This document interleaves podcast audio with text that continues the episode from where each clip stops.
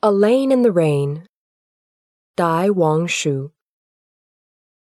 Alone holding an oil paper umbrella, I wander along a long, solitary lane in the rain, hoping to encounter a girl like a bouquet of lilacs, gnawed by anxiety and resentment.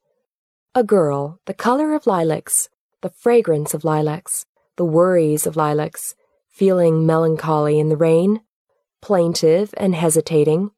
Silently she comes closer, closer, giving me a glance like a sigh. Then she floats past like a dream, dreary and blank like a dream. Like a lilac, floating past in a dream, the girl floats past me.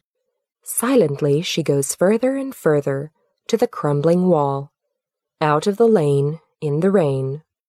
In the mournful melody of the rain, her color has faded, her fragrance has disappeared, vanished into the void. Even her glance like a sigh, melancholy like lilacs, alone holding an oil paper umbrella.